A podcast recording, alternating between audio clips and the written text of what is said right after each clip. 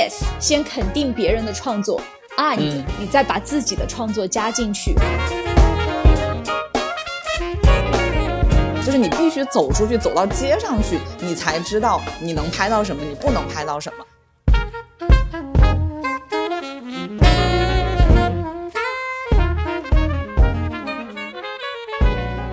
Hello，大家好，欢迎来到浪费时间，我是糖糖。今天是我和竹子两个人的聊天。Hello，大家好，我是竹子。呃，今天我们想聊一聊我们生活里面哪一些是我们的直接经验啊哈，然后还有一些是呃间接的经验，以及就是在我们的生活里面是如何去融合我们的直接经验和间接经验，把我们获取的这些经验呃形成一套我们自己比较认可的认知方式和世界观啊，这就是我们今天呃一个听起来好像有点绕，但待会儿我们聊着聊着，可能大家就会明白我们到底想聊啥的一个话题。好，首先就是想问问竹子，在你的认知里面，你现在的生活里面有哪些在你看来是直接经验的部分呢？直接经验这一块，我会觉得嗯我把之前学到的一些理论实践了，并且变成了自己的一套哲学，这个就是一个直接的经验。比如说像就前两天，然后手机突然一下掉湖里面了，但是我当时真的一点都不慌张。因为我当下是有一个拍摄的任务，所以说我当下第一反应就是说，反正它掉也掉进去了，该找人来捞也捞了，只是人还没来而已。与其担心他来不来，或者是手机好不好，那我反正也不能脱衣服跳下去捡，我还不如把拍摄的事情先做了。嗯就是，但是这些东西，这些我的想法，它肯定是来源于我以前的一些教育、受到的教育和看到的一些书，然后才有这些我内化成自己处事的一套生活哲学。所以说，就当我运用了它，然后并且有了自己的这个思考和思维的时候，我觉得这个就是直接经验。啊、明白，相当于就是说，呃，不管你在面对这件事情，呃，产生的当下那个反应，呃，是通过前面多少年的积累或者多少年的内化，但是今天这件事情其实是你第一次遇到，对不对？嗯。就是你对他的呃行为和你对他采取的反应，其实都是没有参考过任何人在面对同样这件事情的时候的那种做法的，它是你嗯。自己自发的一个行为，所以它就是你的一个直接的经验。对，是的，啊，明白明白。那这么说起来的话，比如说在呃工作里面啊，你遇到难题，然后你呃有一套自己去处理它的方法，嗯、不是说哦，我今天遇到了一个新问题，我先去问问前辈，就说哎，嗯，这个问题我处理不了，请你教教我是怎么做，而是我通过我以前的呃学习起来的一些经验和技能，然后我自己去摸索出了一套处理它的办法。那这个对你来说应该也会被定义为直接经验吧？嗯，但就如果说我问到遇到问题哈，我可能嗯会去问前辈或者是怎么样，但是我问了之后，我不会把他们的意见当成是自己的，我会先思考他说的是不是我能接受的。因为嗯他所拥有的观点是基于他所处的时代，他遇到的所有的经历，所以说形成那个观点。他能做到不一定我能做到，或者是说他嗯做不到的不一定我做不到。他的一些观点只是给我一些启示，但是最终下决定还是得由我自己来。所以那这么看起来，这个直接经验跟间接经验的界限其实没有那么明确，对吧？因为好多我们的直接经验也是来自于间接经验的铺垫和积累，然后才发展成为了我们直接的那一部分。嗯，唐呢？你是怎么考虑这个问题的？哎，这么想起来，我倒是确确实实有没有太借鉴过别人的那种经验哈，但我不知道这是不是一个常态。就比如说，嗯、我还是以我做微博的，嗯，经常遇到的状况为例子吧。呃，因为我老是遇到有一些问题，比如说包括在穿搭上也好，拍照上也好，穿搭我遇到最多的问题就是你是如何找到最适合自己的风格的。我知道他想问的是啥，但是他想要的只是一个答案，但我能回答的其实是一个过程。如果要把这个过程往回倒的话，我会追溯到十几年前，就是刚有淘宝的时候，我是怎么一点一点的。筛选我想要买衣服的店铺，以及呃，我到底穿这个衣服是更好看的，还是穿那种风格更好看的？这个都是需要大量的尝试和就是试错的嘛。所以这个经验的积累上，我几乎没有参考过别人。所以这十几年积累起来的经验，我感觉百分之九十八吧，应该都是我的直接经验。好，然后我现在做这个微博，就是把这个经验分享给大家。但是我不希望大家看到的只是一个结果性的东西，我还是希望我传达出来的是，穿衣服这件事情不是买同款，就买同款这件事情是非常非常非常初级的。呃，我给了可能一个相对来说的参考的一个 look，但是至于这个东西到底适不适合你自己，还是只能你自己去试，对还是不对，也只有你自己知道。啊，所以这可能是来自于我直接经验这部分吧，我过往的一些经历。说到穿搭，你知道我以前可是时尚炸弹。炸弹是个什么概念啊？这超夸张，直到现在，我身边还有一些就是我认识的朋友说，我还记得你曾经的那件绿色的羽绒服呢，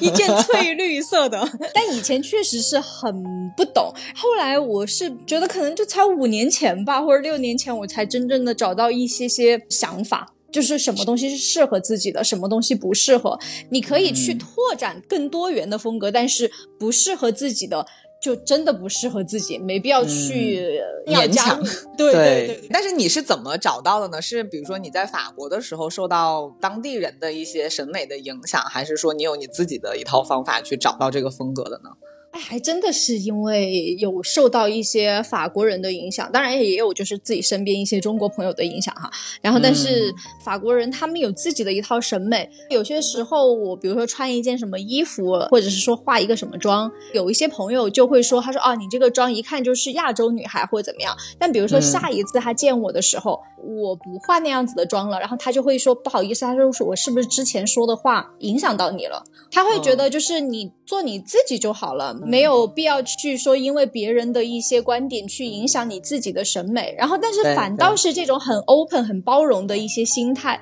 让我自己逐渐的去关注自己本身。而且，你应该就会更敢去尝试了吧？尝试不同的，你觉得更适合你的风格。对他们这种鼓励啊，或者是他们这种贴心，就会让你开始关注自己是什么样子的一个人。嗯，然后你就会想说，那自己是这样的，然后我不要通过听别人的这样那样的语言去改变自己的一个审美，我就慢慢的摸索出来了一一套自己的东西。嗯，那看来我们两个在穿搭这条路上，应该更多的还是来自于对自己的了解吧。嗯，其实你也没有刻意要去维持一个风格，因为我们俩其实有的时候还是会有一点多变吧。因为比如说有的时候是运动一点，有的时候是法国一点，有的时候是那个女人一点。但总之，它都在你的很了解自己的这个范围内。这个我觉得怎么样去尝试都是很 OK 的。是的，是的，包括像拍照这件事情，然后我就发现，只要每一次我发扫街的照片，绝对会出现的问题就是你用的是什么相机。然后你知道吗？我遇到这个问题和刚刚我说到穿搭的那个问题给我带来的感觉是一模一样的，就是。如果我回答了你，好像就显得这个照片是有这个相机才拍出来的。但是呢，如果我要展开来说，又显得我很装逼，所以我就不知道怎么回答这个问题了。就首先我会先跟他讲，嗯，相机真的不重要。但是呢，你要说它有多不重要，它还是重要，因为它是提升画质的一个关键。但是如果你连拿手机你都拍不到你想拍的东西，你拿相机你依然拍不到。我就算告诉了你这个相机，你去买了，但是你没有拍出来，你是不是还会觉得哎？浪费钱，被被对被骗了的那个感觉，对。但是总的来说，我讲这两个例子的点就在于说，呃，你如果真的想去做一件事情，或者想去开辟一个新领域，你可能稍微借鉴一下别人的，哎，就是拍照的构图或者一些想法。但是你永远不可能真的搬过来别人的脑子，就是你必须走出去，走到街上去，你才知道你能拍到什么，你不能拍到什么，你才能在你原有的基础上。提升或者做出调整，就好多人不是看小红书就会说啊，我眼睛会了，但是我我手不会，就大概是这样一个感觉。其实是啊，你不觉得很多人他们都会说，我有很多想法，我只是需要有一个人帮我落地。实际上落地才是最难的。对，想法谁没有啊？我天天有一百个想法，好吗？对，就大家不要觉得自己的想法有多么的了不起、出类拔萃、了不起，因为实际上最终厉害的人，就是因为他知道如何。实现它，对对对，不管你是自己发展出来的经验，还是你从别人那儿获得的间接经验，其实都是来自于实践这件事情。就你没有实践，你永远没有经验，你只是脑子里的一些泡泡而已，然后他们永远没有办法转变成真正能够给你生活带来好处的那个东西。对，因为我觉得就是你拍照，如果你真要展开说的话，我觉得你可以开课，你甚至可以开线上十节课。我跟你讲，我觉得你真的有得讲，包括你怎么样，就是遇到什么场景，你要设置什么参数，这个你阴天你就可以讲，你要可以哪些 方面设置很多参数了。但是就说是这个东西的话，他们有可能又不愿意听了，有一些是是的。你说到这个，我真的上次有一次是。谁又在问我相机这件事情？然后我就会明确的告诉他，如果你完全不知道相机的那些参数是什么意思，或者你根本就不会设置，你真的不要花这个钱。就是你手机拍出来的一定会比你拿到这个相机拍出来的好看。如果连这个你都没有耐心去去学习的话，你问我的这个问题，你到底想问出来的是一个什么样的结果？你无非就是想得到一个结果，说我买了这个相机，我就能拍出这样的照片。那不好意思，你得不到这样的结果。然后我也劝你不要花这个钱。对，因为就是我我是实实在在的一个例子，我最近拍了东西，然后我就是参数设置错了，然后所以说实际上他拍出来最后就是我给另外我们的共同的一个朋友，然后看了之后他就说，嗨，你这拍出来不就是跟手机拍出来一样吗？也没有啊，没有了，我们看了还是觉得可以的，没有到那个程度。不，但是它里面的噪点多到不行，所以说如果是就算买了好的就设备，如果是参数设置不对。那实际上还不如手机拍，就是真的。你要想要做一件什么事情，你要想到之后你要付出什么努力。对，是的，就是千万不要被那个结果性的东西误导。我觉得这就是我们呃一直以来的应试教育的学生思维，就是没有人在答案之外给你更多的东西了，那你可能就觉得我只要获得一个。很明确的答案，我就一定能得到我相应的想要得到的东西。但是你长大之后，这个世界不是这么运转的，所以应试教育很坑嘛。然后你会发现，别人呈现出来的背后的东西是你永远无法复制的。那这个无法复制的，当然就意味着你完全有自己的能力去发展出来你自己的别人无法复制的东西。那这个才是你值得去探索的部分吧。嗯，是的。我再多说一句关于拍照这件事情，就是我那天跟你讲说，就是你可以练习五秒钟之内设置一个就最适合你当下的这样一个参数。最开始练的时候，你是会手忙脚乱的，因为你有三个钮你要去。旋转它，但是当你体会到了，就是你能够在短短的五秒钟之内设置好，并且拍出一张你喜欢的照片的时候，那个快感就是它远远超过买到这个相机的那个快感，因为你不会用它，那它就是个废物，就你没有办法用让相机为你所用，那它再贵，它都是个废物。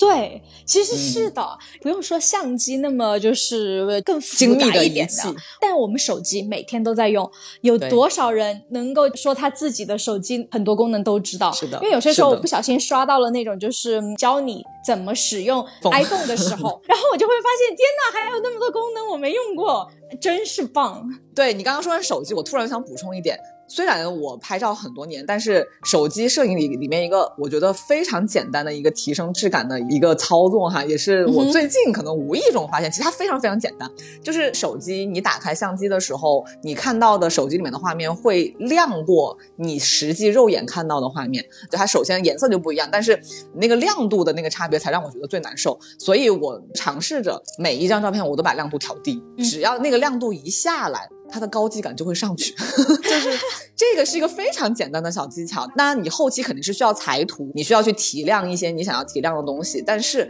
把它整体调下来之后，一下它的那个质感就不太一样了。哎，我最近也知道一个手机的一个小的实用的东西，就当我们有些时候看到一个场景，你有可能想要拍 video 的时候，但是你当时一打开应该是照片嘛，但你就长按那个照片的那个点，它就会变成视频。它不是连拍吗？它不是连拍，它是会变成视频。我记得还有一个也是你分享给我们的吧，就是当你在录视频的时候，你一边录一边摁它那个视频上面有一个圆点，你就可以在录视频过程当中抓拍。对对，哎，看吧，像我们可能只开发了这个手机的可能百分之二十吧。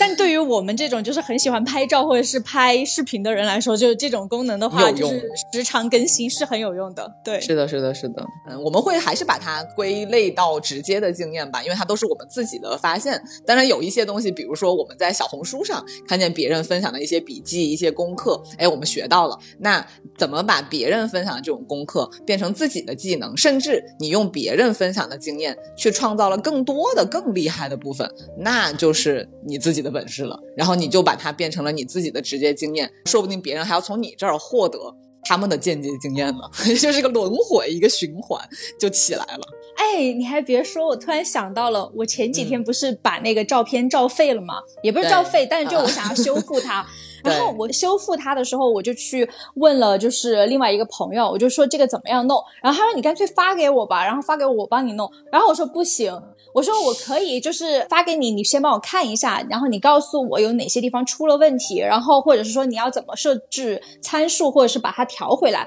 然后完了之后，我说我自己来。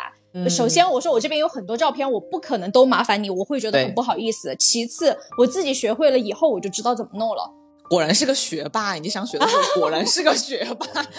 还有是因为你，你确实对拍照这件事情有兴趣，并且如果以后再出现类似的问题，你是需要自己去解决的嘛？所以它是一个必备的技能。从别人那学到了，其实它汇集的是你以后的生活和工作，所以你肯定很愿意花这个时间去学它。对你，你也是啊！你想想，你之前一开始就是别人帮你拍照，然后后来变成自己懂了之后，还比比自己的老师还拍的好呢。而且我有一个比较那个的点，就是我因为我自己爱上街拍之后，我不太看别人的街拍了，因为我很怕我受他们影响，我很怕我自己变成了他们的复制品。啊，那就相当于是在摄影这个板块，你的直接经验是多过于间接经验的，至少目前看来。是的。当然，就是技术层面，就调参数这个肯定是别人教的哈。但是，呃，你你在什么情况下运用什么样的参数，包括你的经验，都是来自于你每一次拍摄实际的情况。然后有的时候我就会看见小红书上有人在教别人拍照，就是这个地方啊，我们来这么构图啊，我们这个时候光圈多少，快门多少怎么样？然后我觉得，当然，呃，对于初学者来说，他需要一个引导式的过程，那这个没有问题。好，然后你在别人的引导下，你明白了哦，这种光线下，这个光圈是合适的，这个快门是合适的。那下次如果换一个场景给你，如果你就不会调了，那就说明你完全没有内化，那你就还需要另外一个人指导你说，好，老师你告诉我在这个环境下应该怎么调。但直到你。在任何环境里面，你都可以迅速的调出适合他的时候，那你才真正的学到了这个东西。对，就是你昨天告诉我的那一句 肌肉记忆啊，真的是肌肉记忆。因为你像我在街拍的时候，我经常留给我拍摄的时间就那么两三秒，我根本就没有多的时间去调那个参数，所以这个东西就很重要。有的人喜欢亮一点，有的人喜欢暗一点，那你完全按自己的喜好来，然后顺了之后，它就是一个肌肉记忆了。嗯，是的，就是拍照和穿搭一样，有些人适合 V 领，有些人适合圆领，有些人适合长头发，有些人适合短头发。那有一些人喜欢亮一点的照片，有一些人就喜欢黑白照。这个东西的话，就是要先问问自己喜欢什么。对对，就是他说到头发，我又可以多说两句了。就是头发这个事儿，其实我也是所有发型都尝试过了。我最早我的头发大概是长到齐腰吧，就是我十几岁的时候。好，然后我就比如说。我会先剪一部分好，然后再剪。我其实最短的时候，我有剪到耳朵上面，所以其实我基本上把所有的长度都体验过之后，我就发现哦，现在这个长度可能是最适合我的，因为再长一点它就塌了，然后再短一点。我就很瓜，所以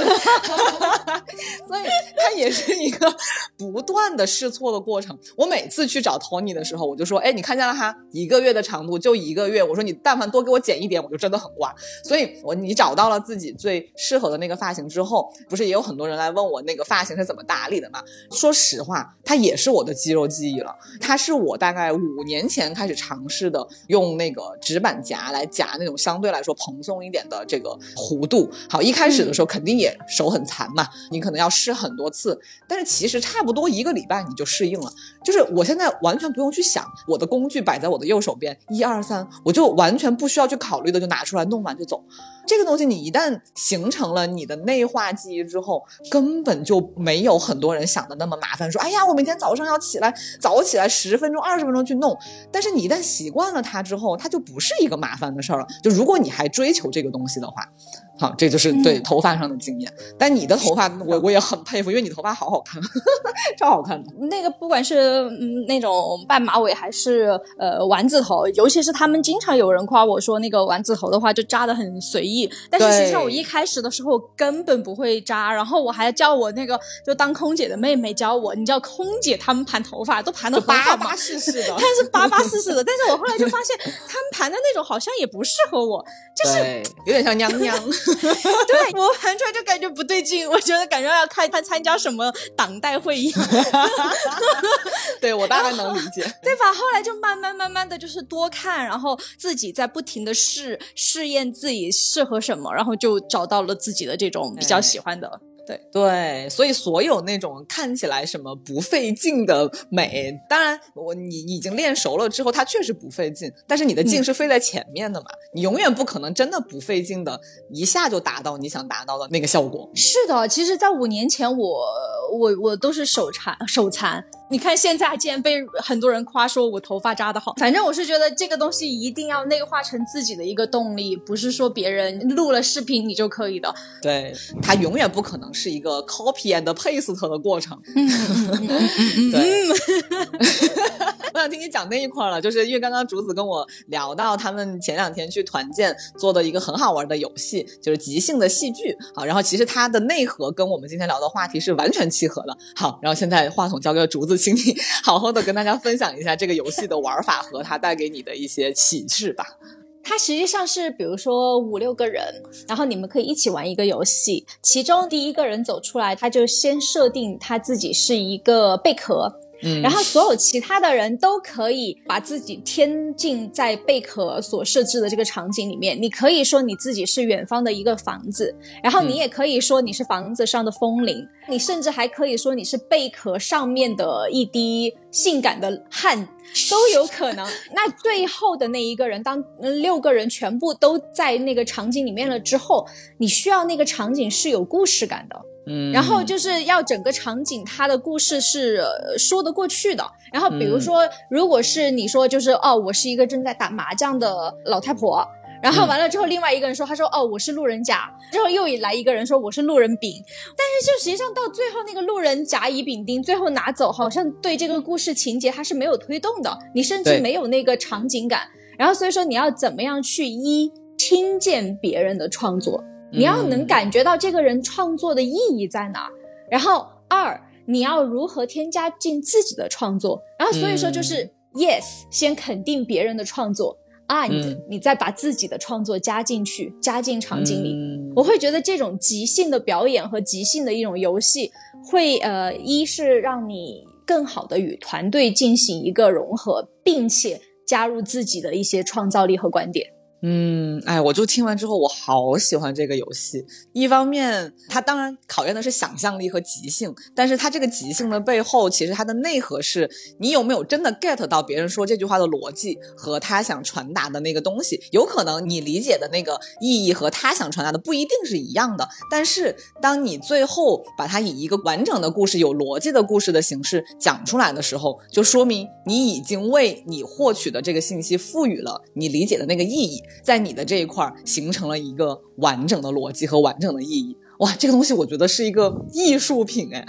对，我就觉得很有意义。我很喜欢这种团体的创作，就是他看到了每一个人的力量，而且最主要是你要怎么样才能让自己的力量更大？是首先你要看到别人的力量。因为你的创作是完全基于别人提供给你的养料嘛，你才能进行你最终的那一下创作，所以你才需要一方面依赖别人，然后一方面产出自己，但是这两个环节就是缺一不可。是的，然后所以说最后这个团建的中间有一段话，就是说，所以我们不要永远只考虑着。只有 leader 他在进行创作，如果只呃就是一个团队，他只有一个领导在前面的话，那这个团队的天花板就是领导的智商。是的。而且很多团队的人并不太认可自己的领导，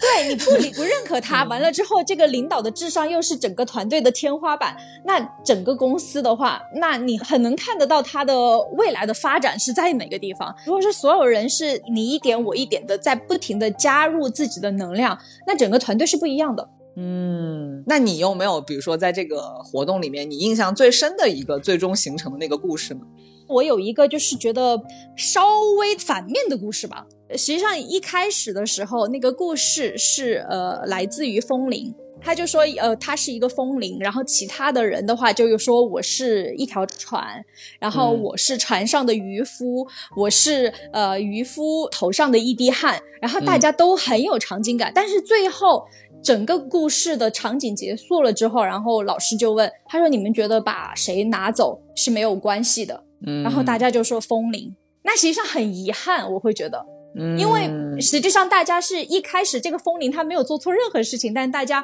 就是完全是在为了自己的创作或者是创造力，没有去考虑到风铃。但是实际上一开始的初衷初心是从风铃开始的，这个故事是从风铃开始的，大家就没有围绕着他去做一些想法。然后就会觉得很很遗憾。然后完了之后，当时实际上我觉得在途中，老师有专门想提醒一下，就是说哦，你看啊，他已经是船夫脸上的一滴汗性感的汗水了，那有可能会不会在风铃的旁边站着一位美女呢，或者是怎么样？他没他没有说这种话。但是我当时就在想，哦，那如果是这样的话，会不会就可以跟风铃有联系了？因为风铃就有可能会想到小女孩，或者是一个美女，或者是说一个他的男爱人也可以啊。你你好政治正确哦。嗯，明白，我明白。当然，我是觉得不能 judge 别人。这个戏剧最好的一点的话，就是说没有 judge，你不要觉得自就别人做的不对，而是说当你做的时候，你能不能去做到其他的东西。嗯，明白。那最后大家觉得风铃可以被拿走的时候，老师有给什么评价吗？老师也没有给评价，他就说，哎，就就是有点遗憾。但是因为这个戏剧本身，它就是不是一个批判的戏剧，明白它是一个创造的戏剧，他只是觉得有点遗憾而已。对，嗯，我觉得再上升的高一点，它其实是一个很哲学的问题，就是你不管在任何场景，游戏也好，生活也好，还是你未来的某一些场景也好，其实一方面你肯定是一个独立的个体，但是你永远跟周围的人也好，或者是已经发生过的事情也好，提供给你的这些经验是完全分不开的。所以你怎么样在这一堆东西里面去提炼出让你觉得更能够和你自己的那一部分呃融合的更好的那一点，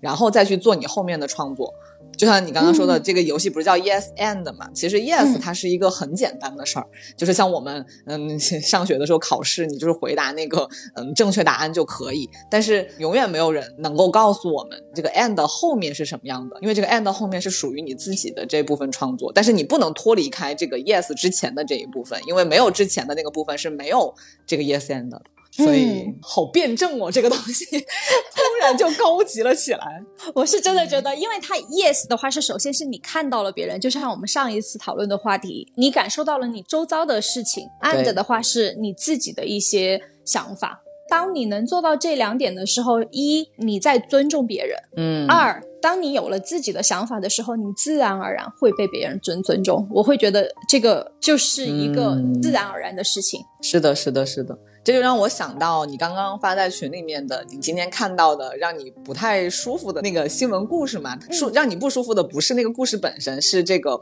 呃下面的评论。你要不就最后我们再简单分享一下，因为我觉得这个还挺值得分享的。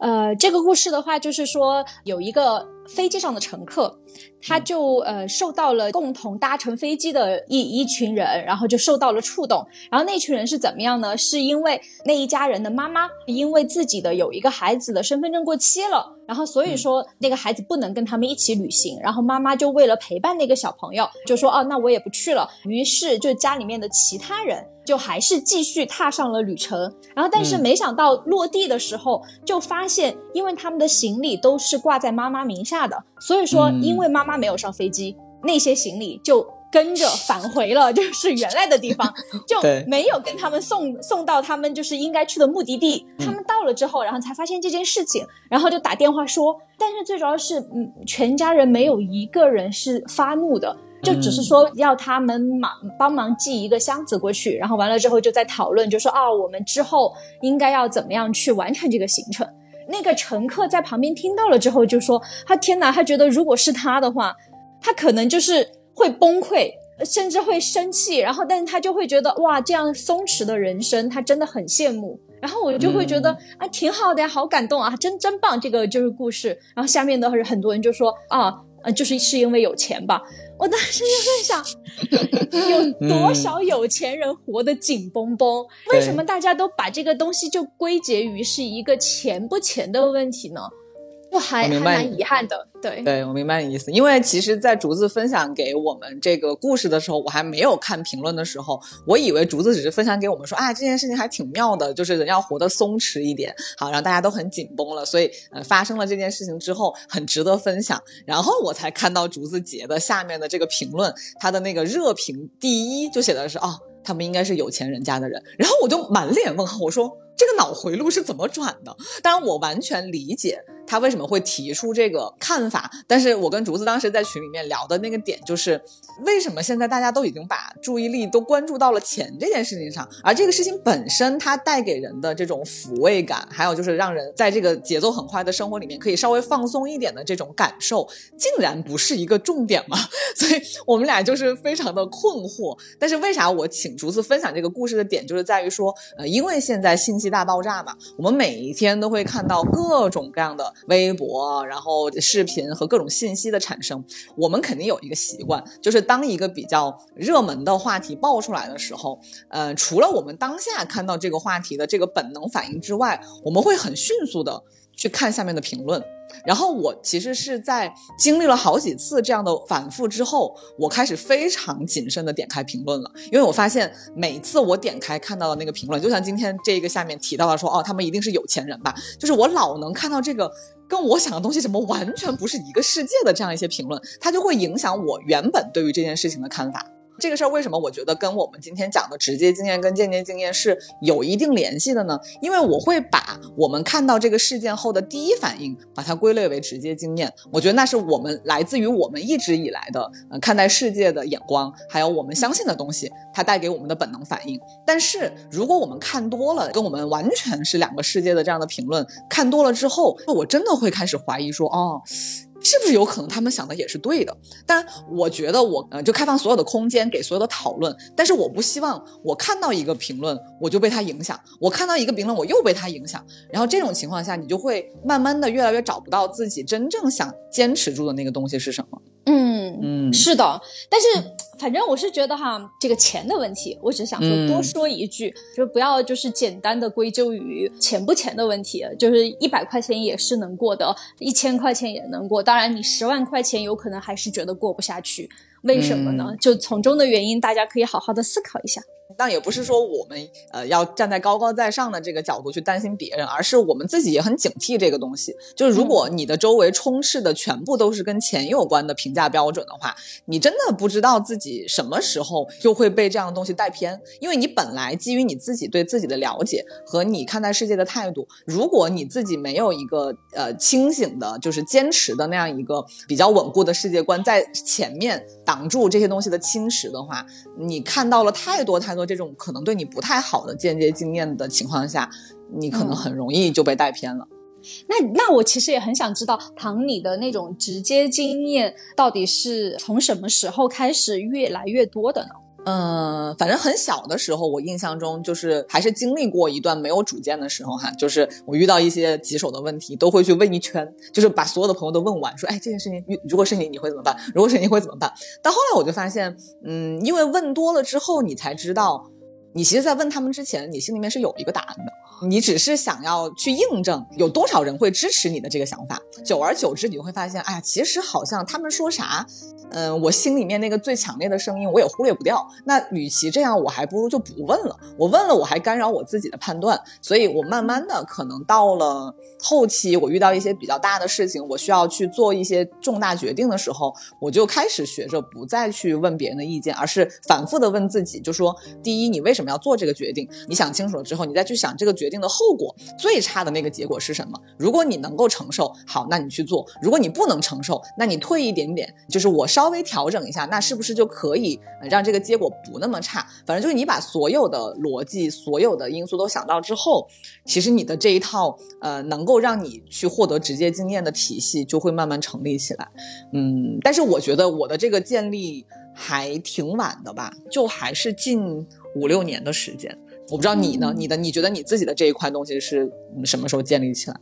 我觉得可能是在我读大学的后期。嗯，因为呃，以前的话，父母总是有很多对我的教导，好像他们是有一个很明确的让我去走的方向。但是到了大学后期的时候，尤其是我当时是在法国，然后我父母常对我说的一一句话就是说，父母只能是给你生活上的一些支持，但是具体路要怎么走，你学的这个专业我们也不太懂。他就说，那就你自己来把握了。然后当就是这种。让我独立去思考的话说的就听得越多的时候，那那我自己就逐渐的知道，OK，没有人可以给我很中肯的意见，那我得自己去闯一闯。朋友也会给到一些意见，但是你知道，就是你以前是被保护着，然后但到了那个时候，你就需要去张开双臂去拥抱变化了。明白，明白。哎，在你刚刚说的时候，我突然想到了一个很明确的点，就是当你意识到你的那个东西出来的时候，其实我是靠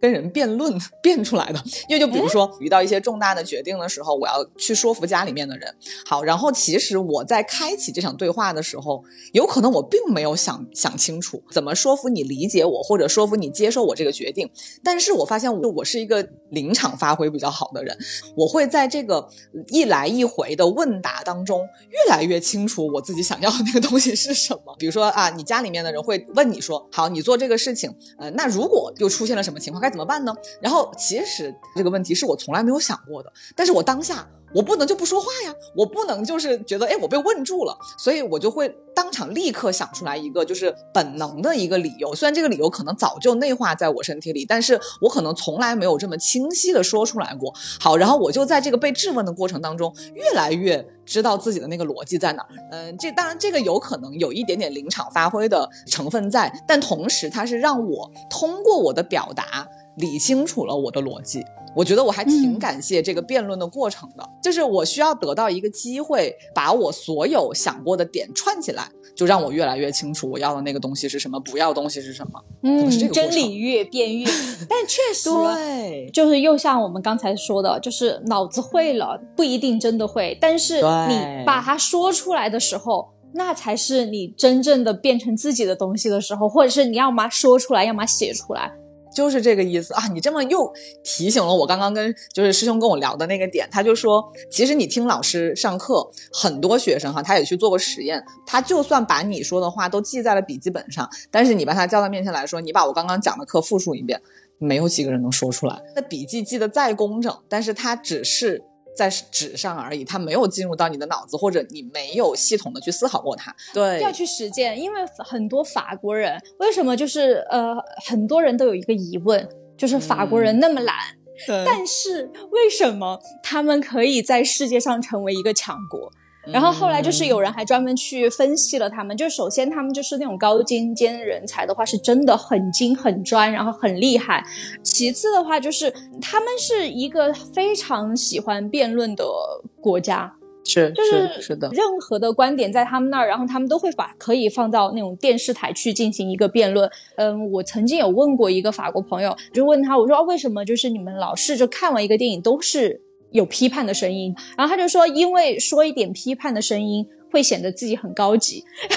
然后我当时说，你怎么那么装逼啊？但是他说的那些不喜欢的原因，那又是立得住的，那就证明他不是为了装逼而装逼，他装逼也是有成有自己的想法的。当然，你可以不同意他的想法，但是他实实在在的在那儿，他有内化的东西，他有自己去思考过。所以我就觉得现在我还挺喜欢看一部电影下面的各种各样的影评吧，因为不管我是喜欢还是不喜欢这部电影，我都想听一听有没有不同的声音，对吧？我不会我喜欢这部电影我就无脑的护着它，我的我又不是脑残粉，就我只是我看到它好的部分，那我也想听听你看到它不好的部分是啥，那可能是我没看到的，那我就很愿意去去看一看嘛。就比如说，就我真的不喜欢独行月球，但是呢，我也看到了很多人很喜欢，就他们喜欢的点我完全能 get，就包括。我在看到他跟那个袋鼠分开的时候，我也会哭，但是他依然不影响我最后非常讨厌他那个煽情的部分，就这就是一个脑子里面辩论的过程嘛，他可能没有面对面的辩，但是我就需要看到不同的声音，就像你也是啊，你不是也说你在微博上呃关注很多人都是希望看到一些不同的声音嘛，然后来来丰富自己的认知嘛。